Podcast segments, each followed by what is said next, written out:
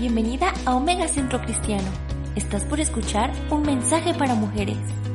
No olvides compartir la palabra de Dios y este podcast también. ¡Comenzamos!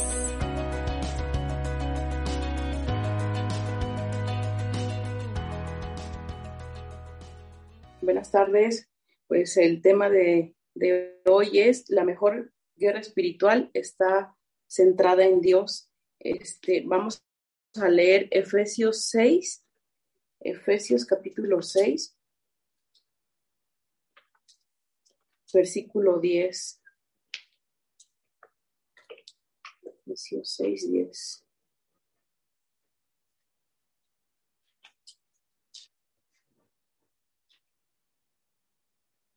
Dice, por lo demás, hermanos míos, fortaleceos en el Señor y en el poder de su fuerza, vestíos de toda la armadura de Dios, para que podáis estar firmes contra las acechanzas del diablo, porque no tenemos lucha contra sangre y carne, sino contra principados, contra potestades, contra los gobernadores de las tinieblas de este siglo, contra huestes espirituales de maldad en las regiones celestes. Por tanto, tomad toda la armadura de Dios para que podáis resistir en el día malo, y habiendo acabado todo, estad firmes. Estad pues firmes, ceñidos vuestros lomos con la verdad y vestidos con la coraza de justicia, y calzados los pies con el apresto del Evangelio de la paz. Sobre todo, tomad el escudo de la fe, con que podáis apagar todos los dardos de fuego del maligno y tomad el yelmo de la salvación y la espada del Espíritu, que es la palabra de Dios, orando en todo tiempo con toda oración y súplica en el Espíritu, y velando en ella con toda perseverancia y súplica por todos los santos y por mí, a fin de que al abrir mi boca me sea dada palabra para dar a conocer con denuedo el misterio del Evangelio, por el cual soy embajador en cadenas, que con denuedo hable de él como debo de hablar Aquí este, está escribiendo el apóstol Pablo a la iglesia en Éfeso y le, le da una perspectiva de lo que realmente pasa detrás de cada lucha, detrás de cada guerra eh, espiritual. Y algo que este, tenemos que resaltar de, bueno, todo, el, todo, el, todo esto que leímos es de resaltarse, ¿verdad? Pero algo que me brinca es que dice que nuestra lucha no es contra carne y sangre. Y muchas veces este, nosotros enfrentamos luchas, batallas, ya sea en el matrimonio, con los hijos, o en el trabajo, o en la calle, este, o adversidades que atravesamos. Y entonces lo manejamos en un plano terrenal y, y queremos responder a las situaciones desde el, desde el mismo plano terrenal, ¿no? Y vemos que muchas veces se complica cuando tomamos la, la decisión de actuar, de responder, de, defendernos, de, de, tomar esa lucha y esa guerra eh, como propia. Y vemos que en lugar de encontrar una solución, híjole, se complica, se como que, que explota la bomba, ¿verdad? Entonces, cuando nosotros respondemos a la persona que estamos en conflicto o a la circunstancia, pues vemos cómo viene y es como esa olla express que, que revienta, ¿verdad? Y, pero dice aquí que nuestra lucha no es contra carne y no es contra sangre. Dice, es con lo que está detrás influyendo. Como cristianos pasamos este tipo de luchas y Dios nos dota de todas las armas para poder vencer. Eh, estoy hablando de esas luchas en el matrimonio, con los hijos, este, en la sociedad, o circunstancias que se vienen, problemas financieros, eh, problemas eh, familiares. Estoy hablando de ese ámbito que como cristianos tenemos estas luchas y estas pruebas, estas dificultades. Pero quiero eh, mencionar que hay tipos de guerras espirituales que son diferentes, que son otro nivel, que son otro lenguaje, eh, donde se requiere el apoyo ministerial, donde se requiere el apoyo eh, la intervención de la iglesia para poder orar y traer liberación, ¿verdad? Entonces, este, me estoy enfocando en las luchas del día a día, de las circunstancias que vivimos, de las guerras que pasamos como mujeres, como esposas, como madres, este, porque si estás pasando una lucha espiritual donde se te están moviendo las cosas en tu casa, donde te están aconteciendo cosas eh, extranormales, ese es otro asunto. Necesitas buscar ayuda en, la iglesia con hermanos consagrados, con hermanos este, que pues Dios les ha dado los dones, los talentos para eh, este, llevar a una liberación, ¿verdad? Entonces, si, seguimos en el ámbito de nuestras luchas como cristianos en el día a día. Entonces, eh, nos, nos hace énfasis que nuestra lucha no es contra carne y sangre. En el día a día, o sea, nuestras luchas, nuestras batallas no son con nuestros esposos, no son con nuestros hijos, no son con los compañeros de trabajo, no son con los vecinos, no son eh, eso, sino que dicen que está orquestado todo esto por principados, potestades, gobernadores de las tinieblas de este siglo, huestes espirituales de maldad en las regiones celestes. Entonces, si tú estás pasando por un conflicto matrimonial, tu guerra no es contra tu esposo. Tu guerra es contra principados, potestades, huestes espirituales que están trayendo esa opresión sobre tu matrimonio o sobre tu familia o sobre tus hijos o sobre eh, tu tu vida en, lo laboral. ¿Sí me explico? Si, si, hay, alguna duda, pues pueden levantar la mano y hacemos una pausa para explicar. Espero que me estoy dando a entender. Entonces, nuestra lucha no debemos enfocarla y no debemos hacer guerra contra nuestra propia familia. Aunque, aunque digamos, es que tengo la razón, es que mi esposo está mal, está pensando mal, está actuando mal, no es él, es una influencia que ha venido sobre su vida, así como también nos pasa a nosotras. A veces actuamos mal, respondemos mal, porque hay una influencia este, sobre nuestras vidas. No estoy hablando que estamos poseídas ni nada. Hay una influencia donde se está moviendo algo en el ambiente espiritual y si estamos, si nosotros damos lugar y entramos en esa discusión, voy a responder, este, bien, o sea, no estamos influenciadas por el Espíritu Santo, obviamente, ¿no? Pues es nuestra carne que está dando lugar a todas estas cosas. Entonces, como cristianos pasamos este tipo de lucha y Dios nos dota de estas armas para vencer. Muchos hermanos eh, se la pasan lucha tras lucha, guerra tras guerra, y, y no salen todavía de una y ya están metidos en tres más. Y es muy desgastante en lo espiritual, en lo emocional, en lo familiar, en todos los ámbitos. Entonces, ¿cómo debemos de pasar las luchas en Dios? Porque si vivimos respondiendo en lo terrenal, vamos a terminar desgastadas, vamos a terminar desanimadas, cansadas, agotadas, frustradas. Entonces, ¿Qué nos enseña la palabra? Vamos a leer el Salmo 68, versículo 1. Salmo 68. Si alguien me puede leer, ayudar a leer. Salmo 68, del 1 al 6. Yo amaré. Dice la del Señor. Levántate, Dios, sean esparcidos sus enemigos y huyan de su presencia los que le aborrecen perdón, ¿es del 1 y 2 o qué? Del 1 al 6. Del 1 al 6, discúlpame. Como es lanzado el humo, los lanzarás. Como se derrite la cera delante del fuego, así perecerán los impíos delante de Dios, mas los justos se alegrarán, se gozarán delante de Dios y saltarán de alegría. Cantad a Dios, cantad salmos a su nombre, exaltad al que cabalga sobre los cielos. Ja, es su nombre, alegraos delante de él. Padre de huérfanos y defensor de viudas, es Dios en su santa morada. Dios hace habitar en familia a los desamparados, saca a los cautivos a prosperidad, mas los rebeldes habitan en tierra seca. Amén. Amén. ¿Qué nos dice este salmo? Empieza, dice, levántese Dios y sean esparcidos sus enemigos.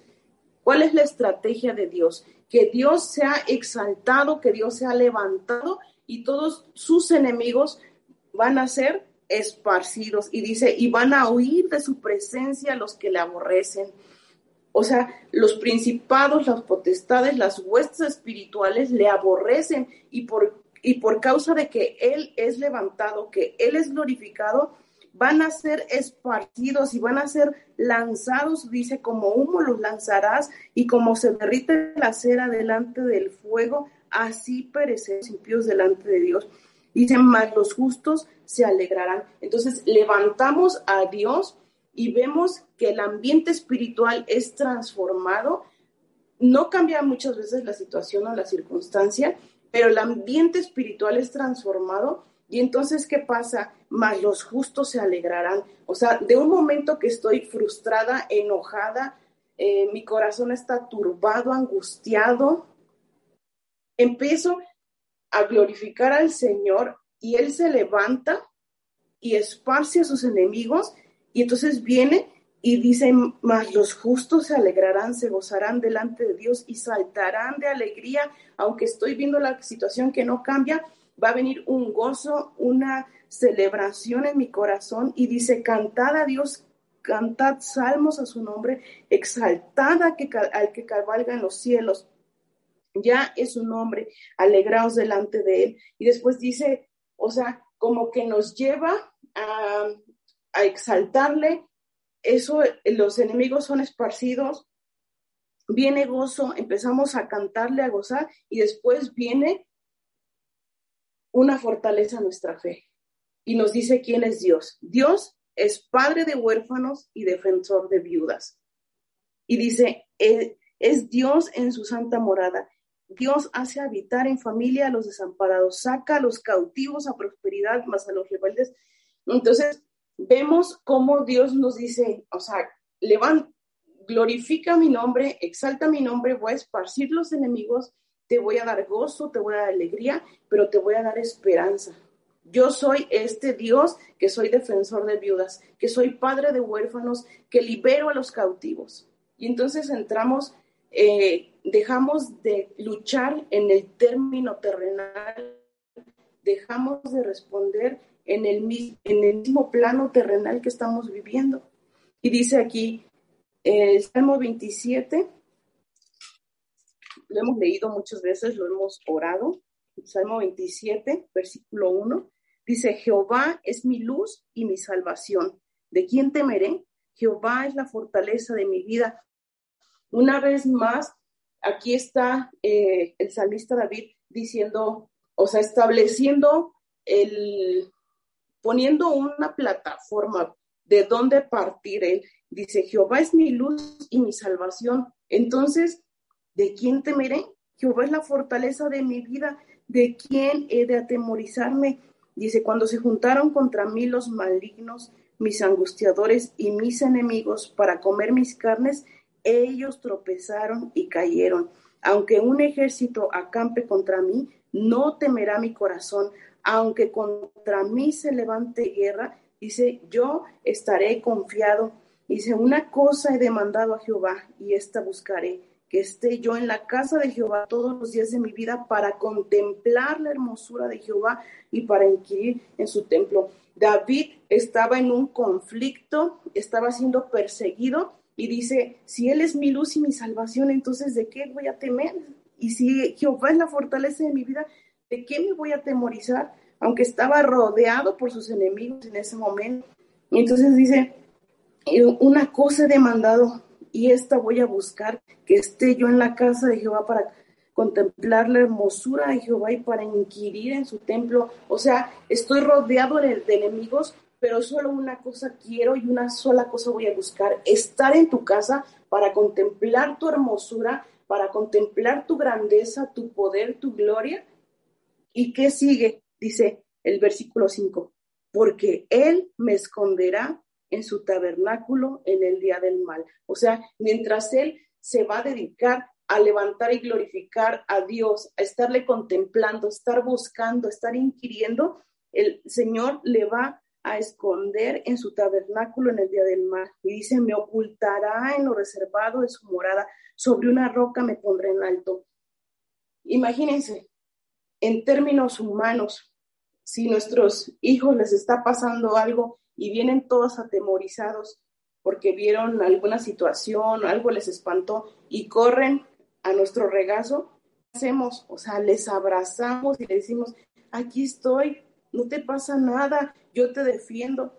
Imagínense el Señor que nos creó, nos formó, que envió a su Hijo y se dio en amor por nosotros cuando vamos y estamos atemorizados, estamos enfrentando situaciones, circunstancias y corremos a Él. O sea, dice, nos va a ocultar en lo reservado de su morada. Les va a decir, hijo, vente aquí, en, en lo más reservado te voy a ocultar te voy a proteger, te voy a cuidar. Y dice, sobre una roca me pondrá en alto. Dice el 6, luego levantará mi cabeza sobre mis enemigos que me rodean y yo sacrificaré en su tabernáculo sacrificios de júbilo, cantaré y entonaré alabanzas a Jehová. Entonces, vemos que cuando corremos a su presencia, a levantarle, a glorificarle, a buscar de Él, la respuesta de Dios es cubrirnos, es esparcir a nuestros enemigos. Vamos a leer el Salmo 138. Si alguien lo puede leer, Salmo 138 sería todo el Salmo.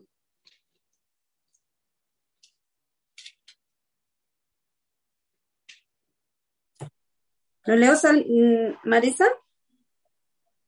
Sí, por favor. ¿Todo completo? Sí. Te alabaré con todo mi corazón, delante de los dioses te cantaré salmos.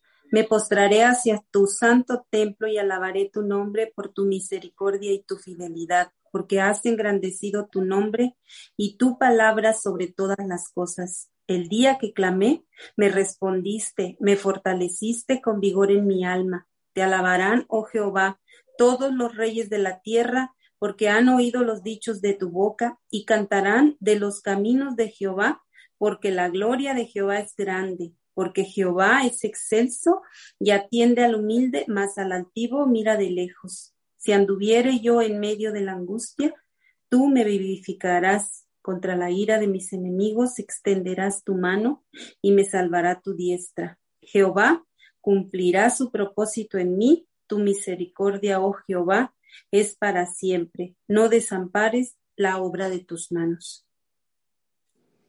Podemos ver que comienza de la misma forma este salmo. Empieza, Señor, te alabaré con todo mi corazón. Delante de los dioses te cantaré salmos. Me postraré hacia tu santo templo. ¿Cómo cómo e, empieza el salmista David a glorificar, a levantar al Señor y dice, el día que clamé me respondiste, me fortaleciste con vigor mi alma.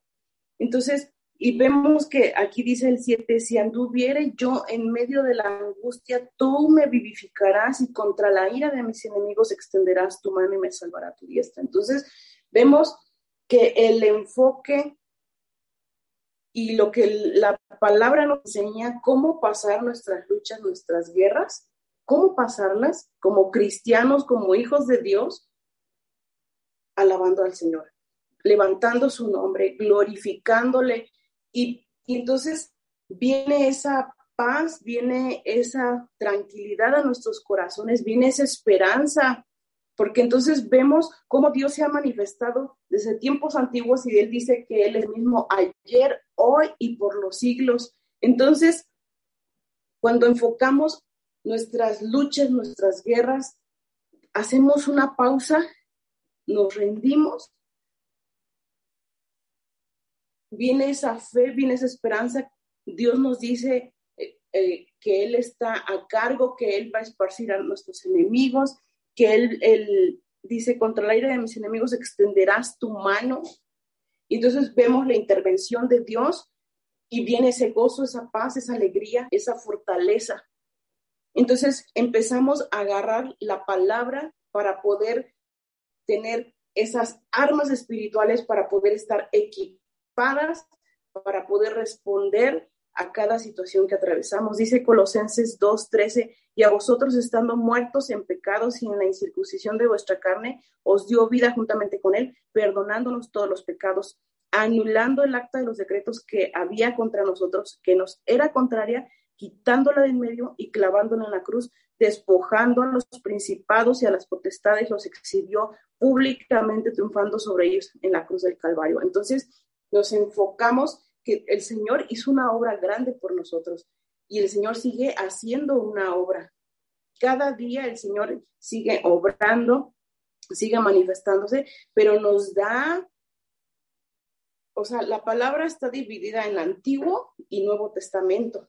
¿Y qué es un testamento? Es una herencia que te deja alguien que, que murió, ¿verdad? Y entonces tú vas y dices, este es mi testamento, este es el testamento y esta es mi herencia, entonces te dan por derecho legal tu herencia. Y esto es lo que el Señor nos ha dejado, que Él ya clavó en la cruz del Calvario toda acta de los decretos que nos era contada y que despojó a los principados y a las potestades y los exhibió públicamente. Esa es nuestra herencia, esa es nuestra vida, eso es lo que Cristo ganó en la cruz por nosotros. Dice, vamos a leer el Salmo 149.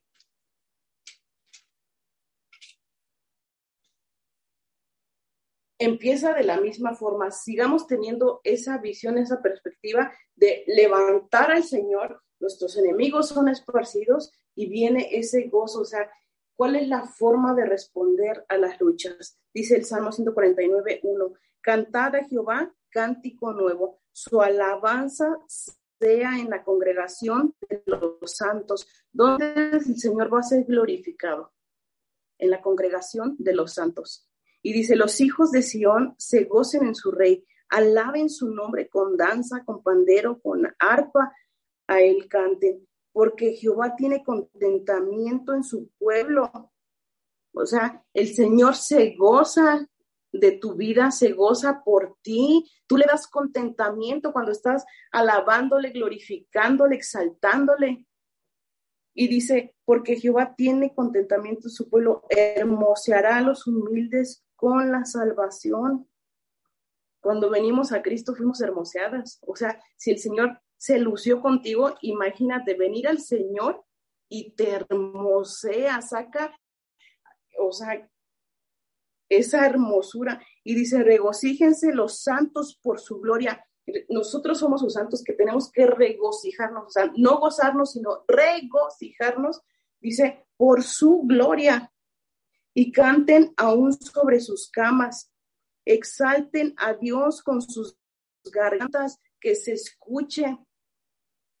Muchas veces el domingo en la reunión, cuando estamos en alabanza, eh, yo escucho a mi hermana Leti gritar amén de lo profundo de su corazón que gime y expresa esa adoración y me, me pone la piel chinita porque digo, que está experimentando, que no se puede callar y echa un grito que se escucha hasta no sé dónde. Y yo digo, me gustaría poder un día yo sacar así todo esto que estoy sintiendo y yo, yo, yo nada más grito, amén, no me sale más fuerte, pero que podamos gozarnos en Él por su gloria, porque Él es grande, es poderoso, es fuerte y se canten aún sobre sus camas.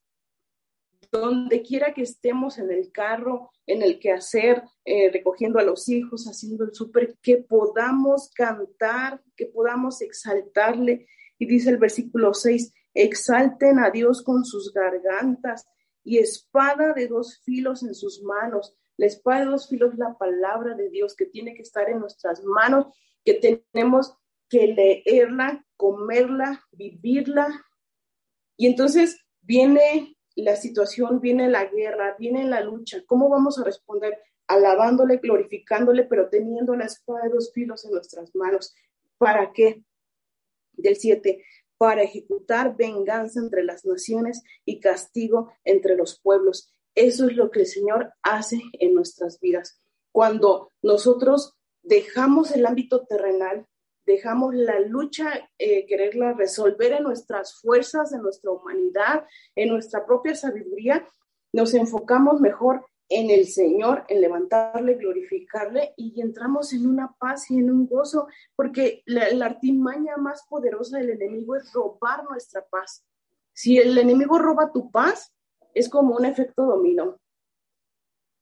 Y te roba tu comunión, te roba tu adoración a Dios y te saca de la presencia para que tu vida esté expuesta.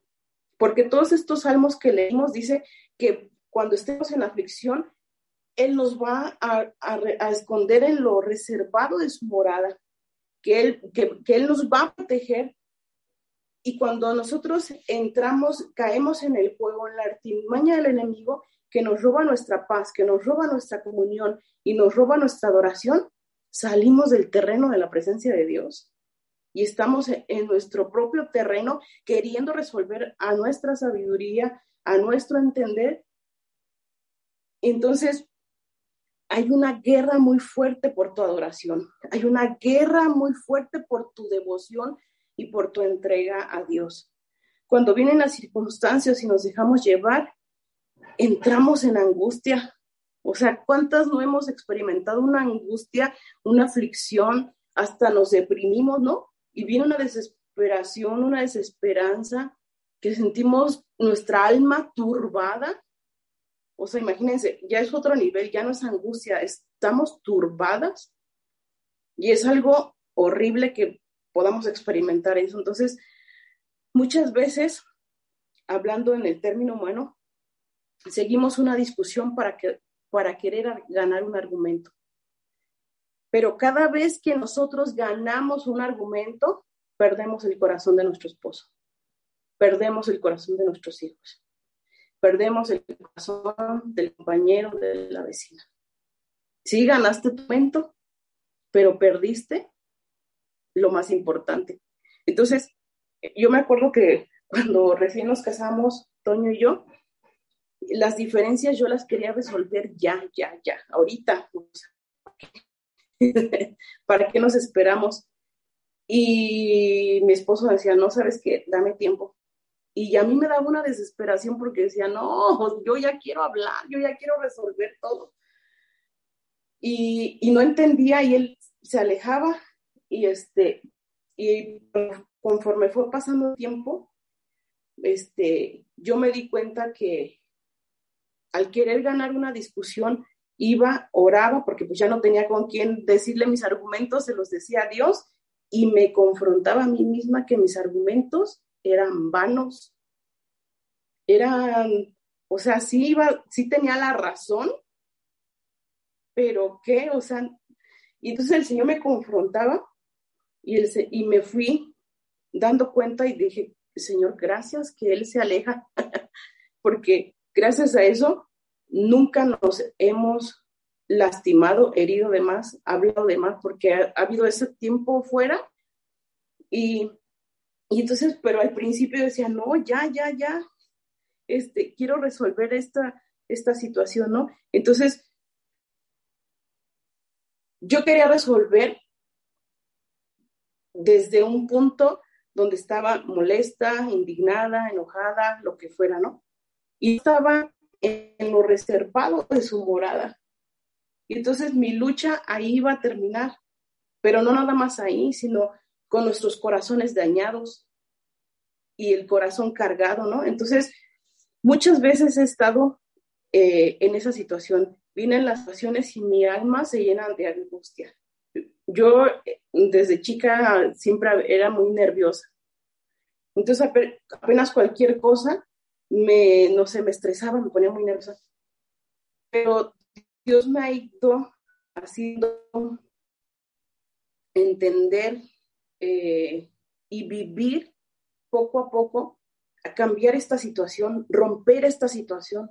O sea, no caer en el juego de poder responder rápidamente, sino tiempo fuera. Necesito correr, o sea, necesito ir, huir literalmente a la presencia de Dios. y estando en sus brazos, estando en su presencia, mi vida, mi mente va a ser renovada, todos esos pensamientos, eh, ese enojo, esa frustración, esas respuestas que tengo, ahí van a quedar. Y voy a regresar, pero con la palabra de Dios, de dos filos, y voy a poder dar respuesta, voy a poder edificar, y, y entonces sí va a poder ser este, de bendición esa situación. Entonces, cuando empecé a experimentar esto y decir tiempo fuera, empecé a orar, a adorar, exaltar y toda esa turbación, toda esa angustia, todo ese nerviosismo y ese estrés eran consumidos y entonces nuestra fe se aviva, nuestra fe se enciende y aunque las circunstancias no cambien, nuestro corazón es cambiado. El ambiente espiritual es cambiado, es transformado, renovado y para poder continuar alabando a Dios por su amor, por su fidelidad, por su grandeza y podernos gozar en su presencia con libertad. Entonces, es muy diferente cuando caemos en el juego que cuando huimos literalmente a la presencia de Dios. Las luchas no van a ceder por nosotros ganar argumentos. Las luchas van a ceder por levantar a Dios sobre nuestras vidas, sobre nuestras familias, sobre nuestros matrimonios, sobre nuestros hijos. Así es la forma que las luchas, las guerras van a ceder. No porque tienes la razón y ganaste los argumentos, sino porque haces un alto, haces una pausa y, te vuelves a Dios y huyes al lugar de su presencia para que Él te esconda y desde ese lugar respondas y levantes la vida de tu esposo, la vida de tus hijos, la vida de tu familia. Y el Salmo 91, no lo sabemos, yo creo que de memoria, pero, pero está también muy interesante, interesante. Dice, el que habita al abrigo del Altísimo morará bajo la sombra del Omnipotente. Diré yo a Jehová, esperanza mía y castillo mío, mi Dios en quien confiaré. Dice, Él te librará del lazo del cazador, de la peste destructora. Con sus plumas te cubrirá y debajo de sus alas estarás seguro. Escudo y adarga es su verdad. O sea, ¿qué nos está diciendo? El que habita, no nada más es ir eh, los domingos que nos reunimos, no nada más decir de vez en cuando, sino es habitar, que hagamos morada nosotros en su presencia. Y dice, morará bajo la sombra del omnipotente. Y, y, dice, mi Dios en quien confiaré, Él te librará. O sea, si tú estás bajo sus plumas, bajo sus alas, es un hecho que Él va a cubrir tu vida. Y dice, con sus plumas te cubrirá y debajo de sus alas estarás seguro. Y dice, escudo y adarga es su verdad. O sea, su verdad es la palabra es un escudo para tu vida y es una adarga. Y dice, no temerás al terror nocturno, ni saeta que huele de día, ni pestilencia que ande en oscuridad, ni mortandad que en medio del día destruya. Caerán a tu lado mil y diez mil a tu diestra, mas a ti no llegará. ¿Por qué? Porque estamos habitando al abrigo del Altísimo, morando bajo la sombra del Omnipotente. Dice el 8, ciertamente con tus ojos mirarás y verás la recompensa de los impíos, porque has puesto a Jehová, que es mi esperanza, al Altísimo por tu habitación si lo hacemos nuestra habitación, si lo hacemos nuestro lugar de huida, de salir corriendo a su presencia, tenemos garantizado todo esto. Y dice el 10, no te sobrevendrá mal, ni plaga tocará tu morada, pues a sus ángeles mandará cerca de ti que te guarden en todos tus caminos. En las manos te llevarán para que tu pie no tropiece en piedra. Sobre el león y el áspid pisarás hollarás al cachorro de león y al dragón, por cuanto en mí ha puesto su amor, dice, yo también le libraré. Si ponemos nuestro amor, si toda esa lucha, toda esa guerra la enfocamos en rendirnos y poner nuestro amor y exaltarle, glorificarle, dice, yo también le libraré, le pondré en alto una vez más. muchos salmos que hemos leído ahorita dicen que nos pondrá en alto. Si estamos en el ámbito terrenal, nuestras luchas van a seguir siendo, eh, vamos a seguir perdiendo esas luchas, perdiendo esas batallas, pero si vamos al Señor, Él nos pondrá en alto por cuanto dice, ha conocido mi nombre, me invocará y yo le responderé. Con Él estaré yo en la angustia, lo libraré y le glorificaré, lo saciaré de larga vida y le mostraré mi salvación.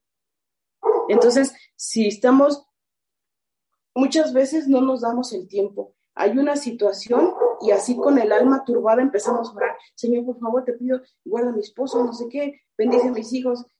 Y estamos todos agitados y, y, ni siquiera tenemos paz, no pasa nada. Pero es muy diferente hacer un Señor, me rindo y te necesito. Mira, mi alma está en angustia, está en aflicción. Te entrego, Señor, tú tienes el poder, tú tienes el control de todo, Señor. Levántate y todos mis enemigos sean esparcidos, Señor. Entonces, va a haber respuesta cuando le invoquemos, Él va a responder. Con Él estaré yo en la angustia. No vamos a pasar nuestras angustias solas. No vamos a pasar nuestras luchas, desiertos o guerras solas. Dice, lo libraré y le glorificaré y lo saciaré de larga vida. Entonces, vemos cómo es la forma que Dios nos muestra en su palabra eh, de pasar estas luchas, de pasar estas guerras. Pero hay, pero algo mejor. Este, desde ese lugar podemos hacer guerra. Como dice aquí que leímos el Salmo 149, dice, y espada de dos filos en sus manos y espada de dos filos en sus manos para ejecutar venganza entre las naciones y castigo entre los pueblos, para poder traer el reino de Dios a nuestras vidas, a nuestras familias, a nuestros matrimonios. Si corremos y nos escondemos en su presencia, en su morada, vamos a orar con tal autoridad y de nuevo porque vamos a sentirnos protegidas, respaldadas, con denuedo, porque vamos a estar en, en terrenos que no son terrenales, en terrenos que no son humanos, sino en el reino de Dios, vamos a estar respirando esa atmósfera de paz, de justicia, de gozo, de libertad. Y entonces vamos a orar con tal autoridad y de nuevo que vamos a tener más efectividad que años que hemos estado luchando por nuestro matrimonio, años que hemos estado luchando por nuestros hijos y que no pasa nada. Y si corremos y nos refugiamos en su presencia, Él nos va a dotar de todo lo que Él es, va a infundir paz, aliento, esperanza, autoridad, poder sobre nuestras vidas y vamos a ejecutar venganza entre las naciones, castigo entre los pueblos y poder establecer su reino en nuestras vidas y vamos a ver el avance del reino de Dios en nuestras vidas, en nuestros corazones, porque también tenemos luchas internas, porque también tenemos luchas y guerras que no hemos podido ganar en muchas áreas de nuestra vida. Soledad, abandono, rechazo, amargura, resentimiento, tantas cosas que cargamos y que a lo mejor nosotros ni siquiera tuvimos que ver, sino nuestros abuelos, nuestros padres, nuestras generaciones, y que estamos cargando y no ha habido un cambio, sino ha seguido un patrón repetido sobre nuestras vidas. Entonces, desde ese punto, desde ese término, desde terrenos espirituales vamos a poder establecer el reino de Dios. Hay siete temas de guerra espiritual que podemos orar. El primer punto es, son fortalezas culturales. Y fortalezas culturales está dividido en cuatro secciones. Homicidios. Esa es una fortaleza cultural vamos a poder orar y establecer el reino de Dios. El primero es homicidios, incluye abortos, violencia, crimen organizado, tráfico humano y todo esto que conocemos, ¿no? El segundo punto es hechicerías, que incluye el ocultismo, brujería, sacrificios humanos, sectas, todo lo oculto, ¿no? El tercer punto es fornicación, que implica pornografía, inmoralidad sexual, fornicación, adulterio, lujuria, celos. Y el cuarto son hurtos, robos, tanto legales, aparentemente, como ilegales, ¿no? Porque están bajo un término, a lo mejor, eh, en un funcionario público, que son robos aparentemente todo disfrazado legal, ¿no? Este, esas son las cuatro fortalezas culturales, homicidios, hechicerías, fornicación y hurtos. Pero también están los eventos críticos. Ese es el segundo tema de guerra, eventos críticos, desastres naturales, guerras, hambrunas, plagas, pestes, que podemos como iglesia orar, no nada más pasar luchándonos toda la vida por mis intereses, que está bien, que es tu familia, que es tu matrimonio, que es tu esposo, tus hijos, que está bien, pero que podamos extender nuestra visión estando refugiados en la presencia de Dios bajo sus alas y poder clamar por el reino de Dios sobre mi familia, pero también veo situaciones allá afuera, o sea, veo homicidios, veo hechicerías, veo fornicación, veo hurtos, veo conflictos de desastres naturales, guerras, hambrunas. Bueno, el tercer punto de guerra espiritual son conflictos políticos. ¿Cuántos problemas políticos no estamos viendo en nuestra nación y en otras naciones? Líderes, líderes seculares y conflictos políticos. El cuarto punto de guerra es por la iglesia, orar por el derramamiento del amor de Dios, por la unción del Espíritu Santo y por el despertar de su iglesia. Debemos estar orando que venga un derramar del amor de Dios sobre su iglesia, porque su amor no es todo. No son los dones, no son las profecías, dice Corintios, es el amor, la fe, la esperanza y el amor, y el mayor de todos, el amor. Y que oremos por un irrumpimiento de su Espíritu Santo, por el despertar de su iglesia. Eso es justo que oremos es traer justicia a la iglesia porque hay muchos hermanos que están dormidos, que están apagados, que están estancados y no es justo. Entonces, clamar justicia por la iglesia. El quinto punto de guerra es salvación por Israel y por los hijos de Ismael. Que justicia, salvación y paz sean derramadas en Israel el blanco de la intercesión Israel, porque es por lo que es, el pueblo que Dios ama. Y como hemos visto que el Señor Jesús cuando vino les dijo, no me veréis más, más hasta que digan, bendito el que viene en el nombre del Señor. Entonces es una profecía que Jesucristo mismo les dijo a los judíos, dijo, no me van a volver a ver hasta que me reconozcan como su Salvador. Entonces necesitamos que Israel e Ismael se vuelva a Dios porque entre ellos mismos los egipcios, los eh, árabes están en conflicto con Israel. Son hermanos, medios hermanos, y están en guerra. Entonces, debemos orar porque la segunda venida de Cristo está sujeta a que los judíos le reconozcan como Salvador, hasta que le digan, bendito el que viene en el nombre del Señor que los velos sean quitados, que, los judíos puedan ver la humildad de Cristo, porque ellos esperaban a un líder político empoderado que iba a venir a hacer justicia humanamente y no vieron la, la humildad de Jesucristo, no vieron la humildad del, del Mesías, fueron cegados. Entonces necesitamos orar por la salvación de Israel, porque si oramos por los fortalezas culturales, los eventos críticos, los conflictos políticos por la iglesia, pero si Israel no se vuelve al Señor, pues nunca vamos a traer, tener nuestra completa libertad, como decía ayer la palabra, ¿no? O sea, el, día de nuestra redención, que estemos listos para el día de nuestra redención. Entonces estamos preparando, estamos orando, estamos pidiendo un irrumpimiento, pero también necesitamos la salvación de Israel. Por eso es tan importante y por eso tantos grupos que están en contra de Israel y haciendo guerra, y de hecho es lo que habla eh, parte de Apocalipsis que van a hacer guerra contra Israel. ¿Por qué? Para querer detener y frenar los planes de Dios.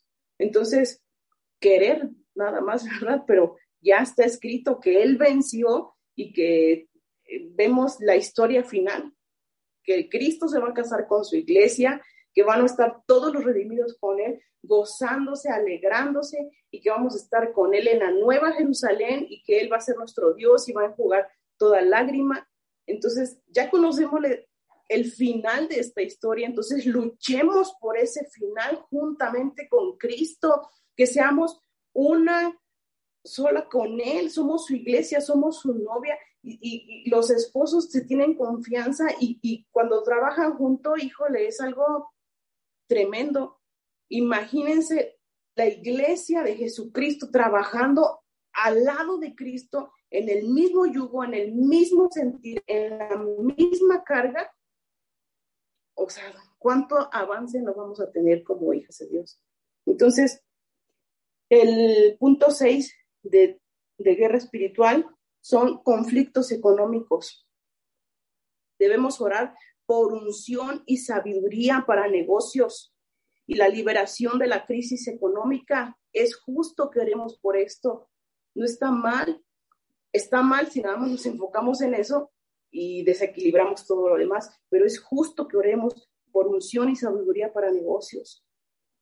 Porque dice eh, el Señor que Él es el dueño del oro y de la plata.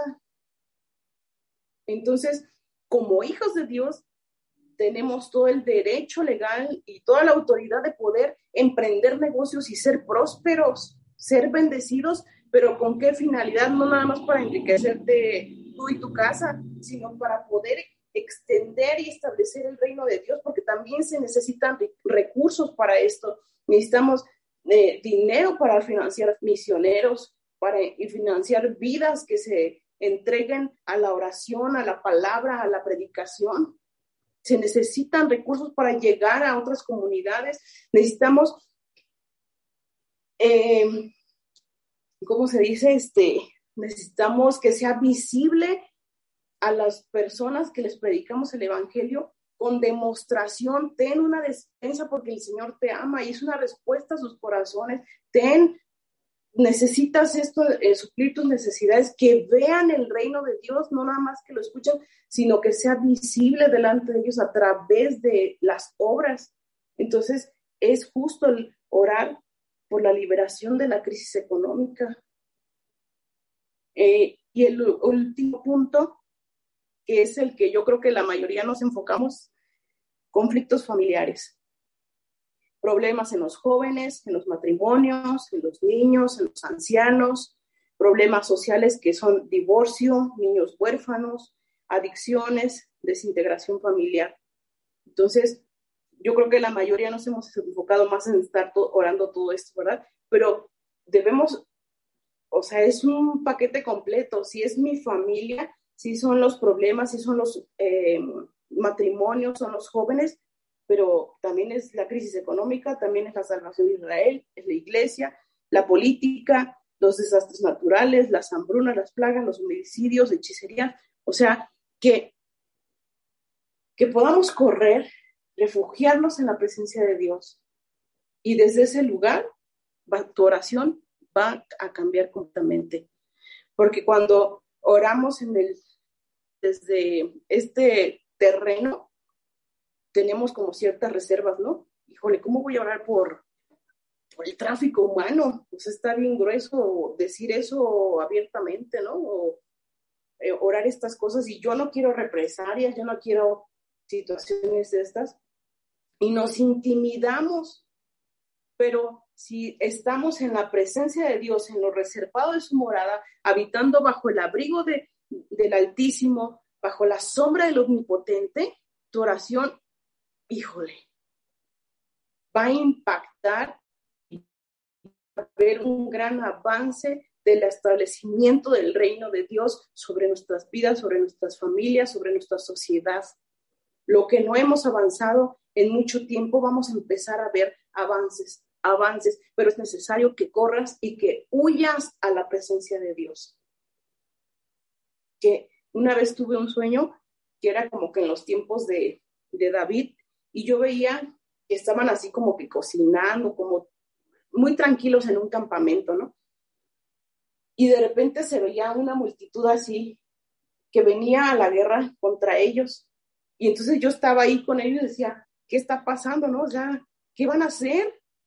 Y entonces yo veía que el pueblo iba y se humillaba y oraba y veía cómo esos enemigos que venían empezaban a, como a, desvanecerse, ¿no? Y entonces el Señor, cuando despertaba, decía, huye a la presencia de Dios. Cuando vengan tus enemigos, huye a la presencia de Dios. O sea, no huye de, de, de ser cobarde, sino corre y refúgiate en la presencia de Dios. Escóndete bajo sus alas, escóndete bajo su presencia y ahí el enemigo no llega esos, estos, terrenos el enemigo no los puede tocar. Y vemos como dice, yo les pondré en alto, yo estaré con ustedes en la angustia, yo les responderé. Y, y, viene ese respaldo, ese denuedo, viene esa autoridad sobre tu vida que necesitas para poder orar, clamar y pasar esas luchas y esas guerras.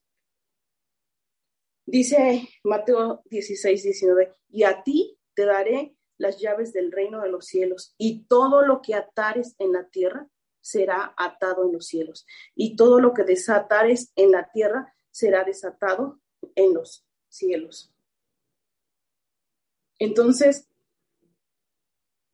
desde ese lugar de intimidad vamos a poder atar al hombre fuerte que está influenciando nuestras casas, nuestros hogares y que no ha habido cambios y que, como dice ahí en la palabra que si no atares al hombre fuerte, o sea, ¿cómo va a venir esa libertad si, si ese patrón repetido ha estado sobre tu familia, sobre tu casa? Necesitas atar al hombre fuerte primero.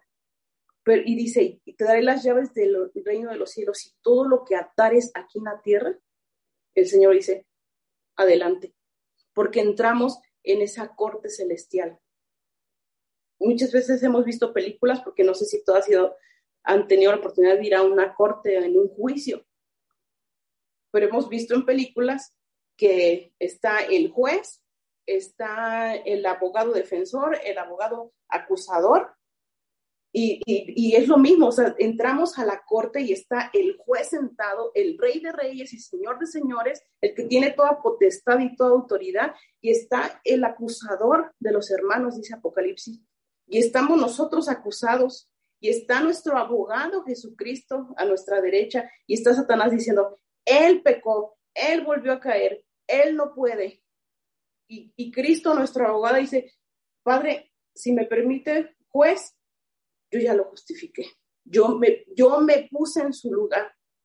Y entonces sentimos esa libertad y nos sentimos eh, libres, nos sentimos defendidos y entonces viene esa respuesta a nuestro corazón y decimos, Padre, también quiero que como yo he sido perdonada y he experimentado esto, te pido por mi familia. Oro por mi familia y el abogado está ahí, sí, Padre, porque también yo di mi vida por ellos. Y el juez dice, es libre. Adelante. Entonces, vemos cómo eh, pedimos, Señor, ata al hombre fuerte, ata, Señor, ato toda influencia, todo lo que ha estado perturbando, Señor, en la política, en la economía, en mi familia, en Israel, en, en el gobierno, en los homicidios, en esto, Señor, te pido. Y entonces el juez, pum, dice, adelante. Tienen el permiso y tienen el respaldo y tienen la autorización y entonces empieza a mover todo el ambiente espiritual a favor envía a sus ángeles, como dice el Salmo 91, para llevarnos en todos nuestros caminos para ser prosperados. Entonces, cuando atamos al hombre fuerte estando escondidas con Cristo en Dios, desde la comunión y la adoración, establecemos el reino de Dios en nuestras vidas, en nuestras familias, en nuestra sociedad, en el gobierno, en Israel. Y es una gran diferencia vivir y pasar las luchas, las guerras espirituales.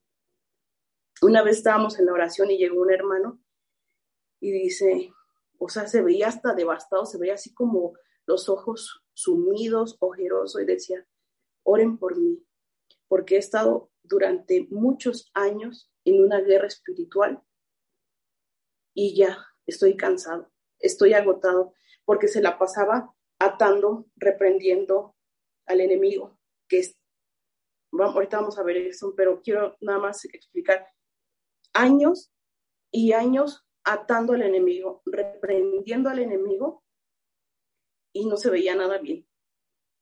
¿Qué es lo que quiero decir? No está mal atar y reprender al enemigo. Es lo que el, Señor y la palabra nos enseña. Pero vivir de eso,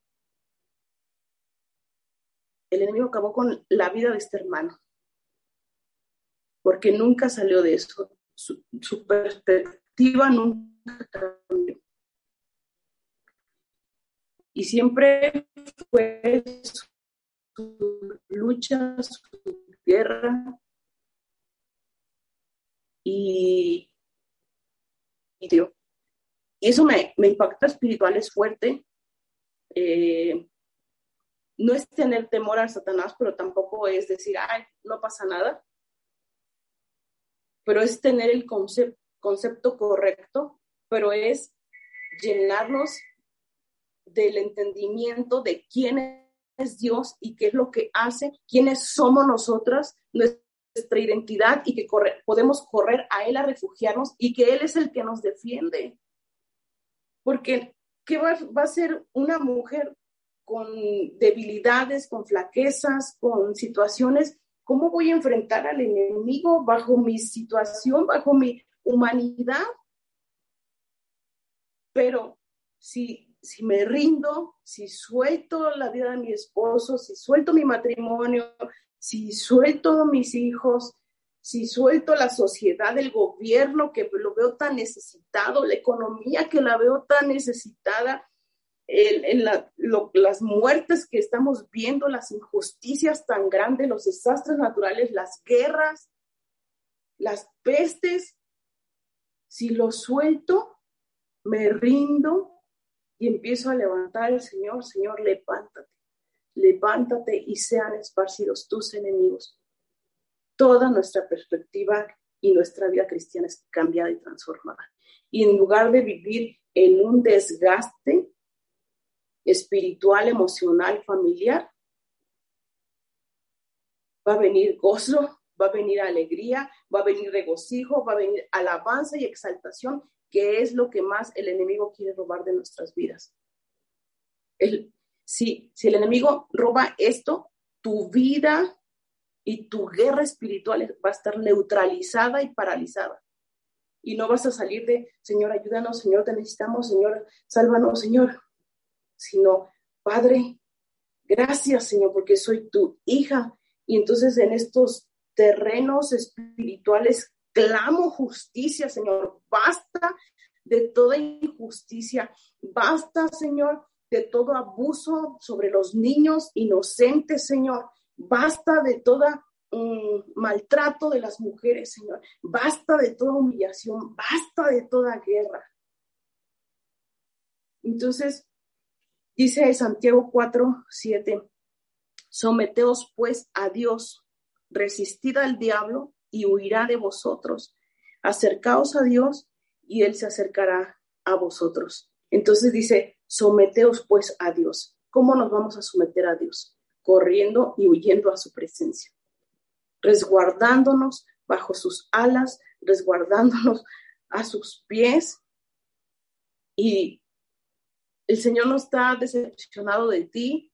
O sea, a lo mejor dices, no, pues ese es para las que sí oran o para las que son fieles. El Señor es tu Padre. O sea, ¿cuántas veces tus hijos han fallado y cuando vienen a buscarte, yo creo que la mayoría, o sea, los hemos aceptado una vez más y brota ese amor, esa misericordia, esa gracia. O sea, imagínate nuestro Padre que es amor, no tiene amor, sino es amor y vienes en busca de Él, Él no te rechaza. Él no te relega, Él no te califica o te descalifica como nosotros decimos, ay, sí merezco ir a orar o sí merezco ir a adorar. No es que no es que merezcas, es que necesitas orar, es que necesitas adorar, es que necesitas correr a sus pies, a sus brazos, entregarte, rendirte. Lo necesitamos, no lo merecemos, lo necesitamos. Entonces, esta es la invitación de Dios en esta tarde, que podamos correr a sus brazos, que podamos correr a Él y refugiarnos y permanecer y hacernos una habitación. O sea, llévate tu almohada, llévate tu cobija, llévate tu cocina, llévate todo porque vas a hacer habitación en su presencia, vas a morar ahí para ser cubierta, resguardada, dirigida, que sus ángeles estén contigo y que todo el ambiente espiritual sea transformado porque vas a orar con denuedo, porque vas a orar con autoridad, porque vas a atar al hombre fuerte y vas a reprender al enemigo, pero desde la perspectiva de que Dios es exaltado y que sus enemigos van a ser esparcidos. Entonces, hermana, esta es la invitación de Dios. Gracias, Padre Santo. Gracias, Señor, porque eres un Dios fiel, Señor, porque eres un Dios grande, porque eres un Dios poderoso, infinito, sobrenatural, Señor, que tienes amor, misericordia, paciencia para con nosotras, Padre. Perdónanos, Señor. Perdónanos nuestras ofensas, perdónanos nuestras deudas, Señor. Perdónanos porque hemos estado en, luchas, en guerras, en situaciones, en circunstancias y hemos luchado en nuestras propias fuerzas, en nuestra propia sabiduría y en nuestros propios recursos, pero hemos fracasado, Señor. Perdónanos porque no lo hemos hecho a tu manera, porque no lo hemos hecho, Señor, como tu palabra nos enseña, Señor. Pero hoy nos volvemos a ti, Señor nos volvemos a ti porque te necesitamos, Señor. Te necesitamos, Señor, para ser guiadas, para ser encaminadas, para ser enseñadas, Padre. Te pido, Señor, que mis hermanas que han estado en luchas, en guerras, Señor, por años, que hoy tú toques sus corazones, Señor, y puedan ellas rendir todo asunto, Señor. Sus matrimonios, sus hijos, sus familias, todo su entorno, toda su vida, Señor, en lo laboral, en lo económico, en lo espiritual, en todo, Señor, espíritu, alma y cuerpo, Señor. Que pueda venir una rendición. Señor, hasta aquí llegué y no quiero seguir avanzando como lo he hecho. No quiero continuar viviendo así, Señor. Te entregamos las riendas de nuestras vidas, Señor. Te entregamos las riendas de nuestras familias. Te entregamos, Señor, te damos el derecho y la autoridad, Señor, voluntariamente que tú vengas, Señor, a tomar nuestros corazones, Señor. Huimos a tu presencia, Señor, a resguardarnos, a escondernos, Señor. Y desde hoy, Señor, nos empezamos a mudar a tu presencia para hacer ahí nuestra morada y nuestra habitación, Señor. Ya no queremos vivir más fuera de tu presencia ni de tus terrenos, Señor. No queremos más que el enemigo nos siga sacando de los terrenos, Señor, de tu presencia. No queremos que más la angustia nos gobierne. No queremos más que la aflicción, la depresión, la opresión, la soledad, la angustia, la desesperanza, la amargura. Señor, queremos ser gobernadas por tu Espíritu Santo, por la palabra, Señor. Trae el poder de tu palabra, echa rema, Señor. Vivifica tu palabra en nuestras vidas, en nuestras familias, Señor. Te rendimos nuestros matrimonios, nuestros hogares, nuestras familias, Señor y que tú nos des palabras, Señor, de bendición, de paz, Señor. Como dice tu palabra, que el marido inconverso va a ser ganado por el testimonio de, de la mujer, Señor. Padre, trae esto, Señor, que sea evidente a nuestras casas y a nuestras familias de que nos hemos mudado a tu presencia, que empezamos a hacer morada y habitación delante de ti, Señor. Levántate, Señor, y sean esparcidos tus enemigos. Como lanzado el humo, los lanzarás. En el nombre de Jesús, en el nombre de Jesús. Y te pido que esta noche venga, Señor, cántico nuevo, Señor. Cántico nuevo, Señor. Un gozo, una paz que hace tiempo no experimentan, Señor. Tu presencia, Señor, respirando, Señor, sobre sus vidas, sobre sus familias, en sus casas, en cada rincón de sus casas, de sus trabajos, de, todo lo que has dado, Señor. En el nombre de Jesús. En el nombre de Jesús, extiende tu tabernáculo, Señor, a cada familia representada. Extiende tu, habitación, Señor. En el nombre de Jesús, queremos ser mujeres prudentes, sensatas, Señor, que edifican su casa, Señor. En el nombre de Cristo Jesús, te lo pedimos, Padre. Amén. Amén. Amén.